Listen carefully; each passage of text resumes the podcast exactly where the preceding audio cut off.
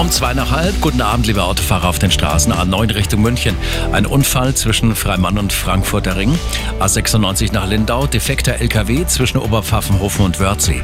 Flughafentangente Richtung A94. Achtung, Unfall zwischen Oberding und Aufkirchen. Und die B471 Fürstenfeldbruck-Inning.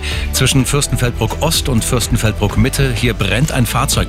Beide Richtungen sind soeben gesperrt worden.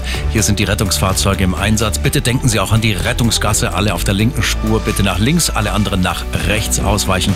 Und wenn es geht, umfahren Sie bitte momentan noch. Westumfahrung nach Lindau. Hier verlieren Sie eine Viertelstunde zwischen Freudmanning Nord und Dreieck-Allach.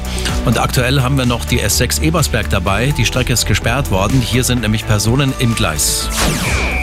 Das sind die aktuellsten Blitz